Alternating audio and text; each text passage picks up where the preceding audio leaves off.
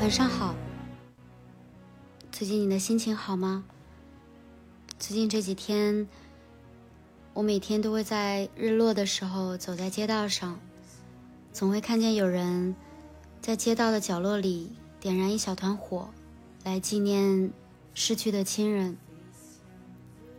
每当经过的时候，我都会闻到火焰的味道，总会感到一点点小雀丧，但更多的时候，却感觉到一种希望。就会突然想起那首诗：“野火烧不尽，春风吹又生。”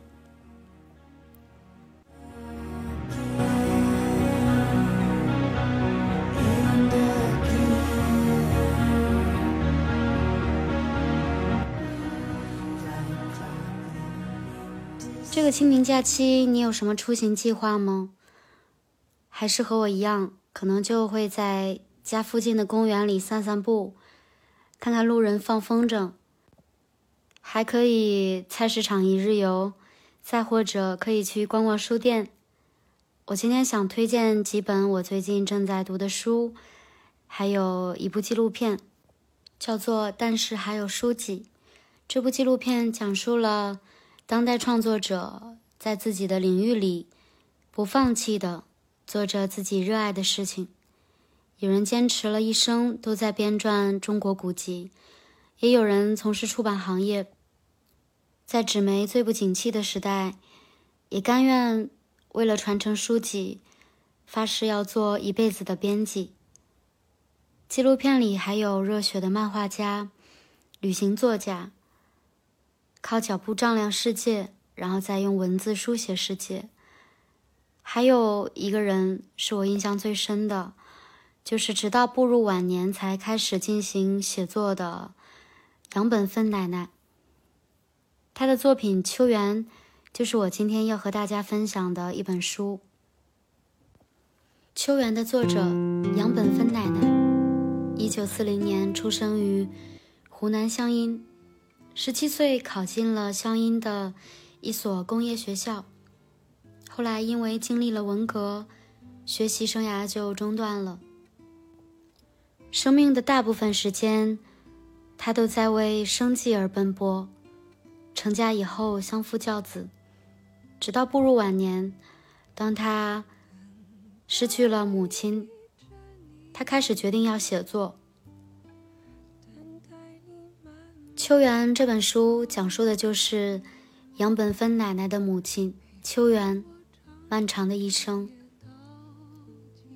她的叙事方式很质朴，仿佛没有用任何的技巧，只是用一些朴实的文字，随着时间线去书写。我读的时候，好像耳边就能听到一个声音沧桑的女人在娓娓道来。他的一生，我喜欢这本书的简单质朴。杨本芬奶奶并没有受过任何的写作训练，但在她心中有故事。她写母亲以及一家人的一生，在那个动荡不安的战争年代里，如同浮木一般的随波逐流。她写母亲如何挣扎，如何求生。他为了让母亲在这个世上留下痕迹而去书写，也为了那些身处在中南腹地的乡间小人物而书写。这也是我读到这本书给我的最大的一个启发，就是，即便我很平凡、很普通，我不是作家，但只要我有故事，或者我有幸看到过别人的故事。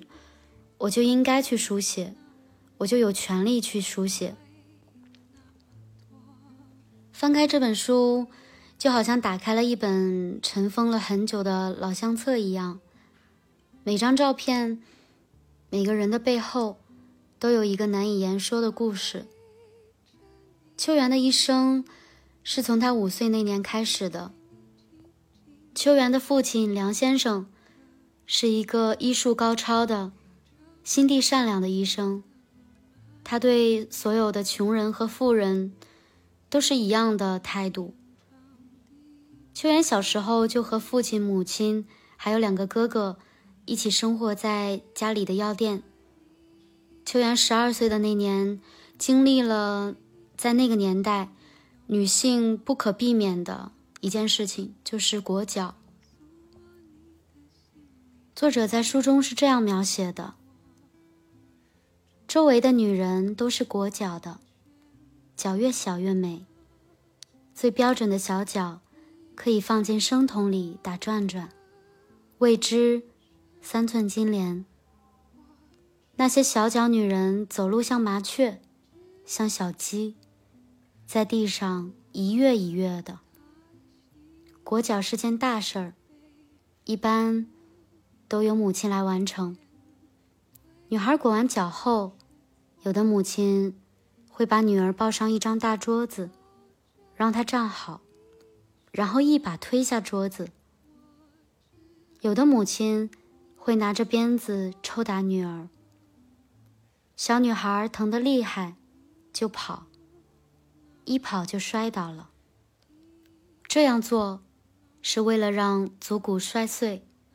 变成畸形，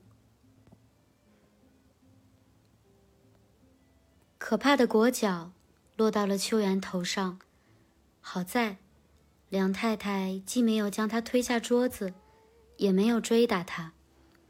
梁太太左手抓住秋元的脚前掌，右手抓住秋元的后脚跟，双手同时用力朝中间挤。光这功夫。就够秋元哭得声嘶力竭。就是这样一些描写痛苦的细节。其实，如果没有切身实地的去经历那些痛苦，哪怕是最好的作家，再好的作家，也很难去通过想象来进行这样的细节描写。后来。没过几年，时代就变了，拆了脚步，秋元的脚就被大家笑说成了解放脚。在战争年代，秋元家的药店经常会来一些来治病救伤的官兵，在这些军官当中，有一个少军级别的军官，叫做仁寿先生。仁寿先生在人群中一眼就看见了秋元，并且选中了她，想要她成为自己的妻子。后来，秋元经过父母之意、媒妁之言，也就嫁给了仁寿。但后来也因为了这个身份，仁寿的一家在文革时期遭到了迫害，秋元和孩子们的日子过得就十分的艰难。在最难的时候。仁寿失去了职位，全家就只能靠秋元一个人赚钱来勉强度日。在书中的第一章，作者写了这样一段简短的话来概括秋元的一生。秋元这一生生下五个孩子，带活三个，夭折两个。四十六岁，她埋葬了丈夫。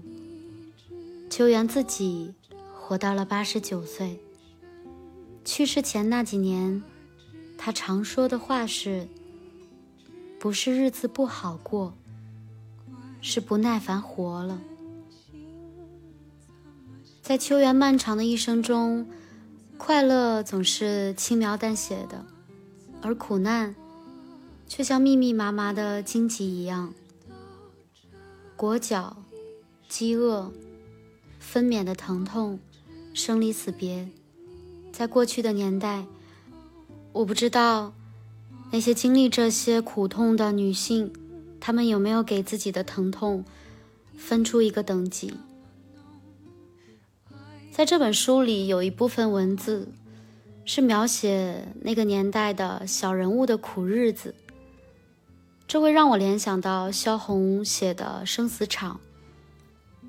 杨本芬奶奶和萧红一样，他们笔下的这些生活在乡间里的小人物是贫苦的，但日子虽然苦，却是一种有滋味的苦，就像你在品尝一碗苦茶一样。比如秋元在写同村的一个每天在放牛，晚上和牛睡在一起的少年冰桃。他是这样写的：冰桃白天喂牛，晚上和牛睡觉。他的床就坐在牛栏的上方，用几根硬树棍顶着。牛栏两头的墙壁形成一块床板，铺上稻草，再加一床烂棉絮。牛睡下铺，冰桃睡上铺。冰桃白天做功夫累了，天色一昏暗，就上床睡觉。夏天。牛栏蚊子多得吓人，冰桃一上床，蚊子便一团一团拥来，一手能抓几个。冰桃只能一边抓蚊子一边睡觉。冬天睡在牛栏上面太冷，全身冻得筛糠样。樱桃干脆抱来一捆稻草，靠牛放着，自己睡在稻草上。身子靠着牛，盖上烂棉絮，觉得很暖和。他就靠着这条牛，平安的度过了一个个冬天。在那个年代，所有人，他们通过长寿苦难，但是却没有被扼杀意志力，也没有被扼杀觉知。我能够感到的是，那个年代的所有人。都非常的有着旺盛的生命力，就像春天的野草一样。我想，那些苦难其实并没有真正的摧毁他们，而是在某种程度上，苦难成为了人们的一部分。这些苦难映射了一个人的顽强，一个人的生命力，以及那个年代。一群人的一个缩影，这就是我今天想要分享给你的这本书《秋园》。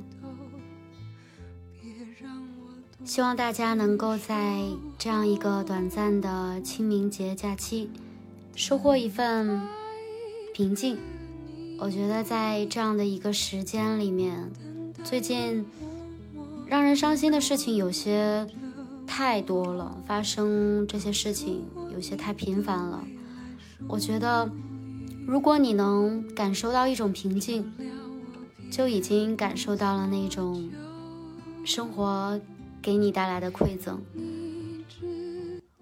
晚安，祝你好梦。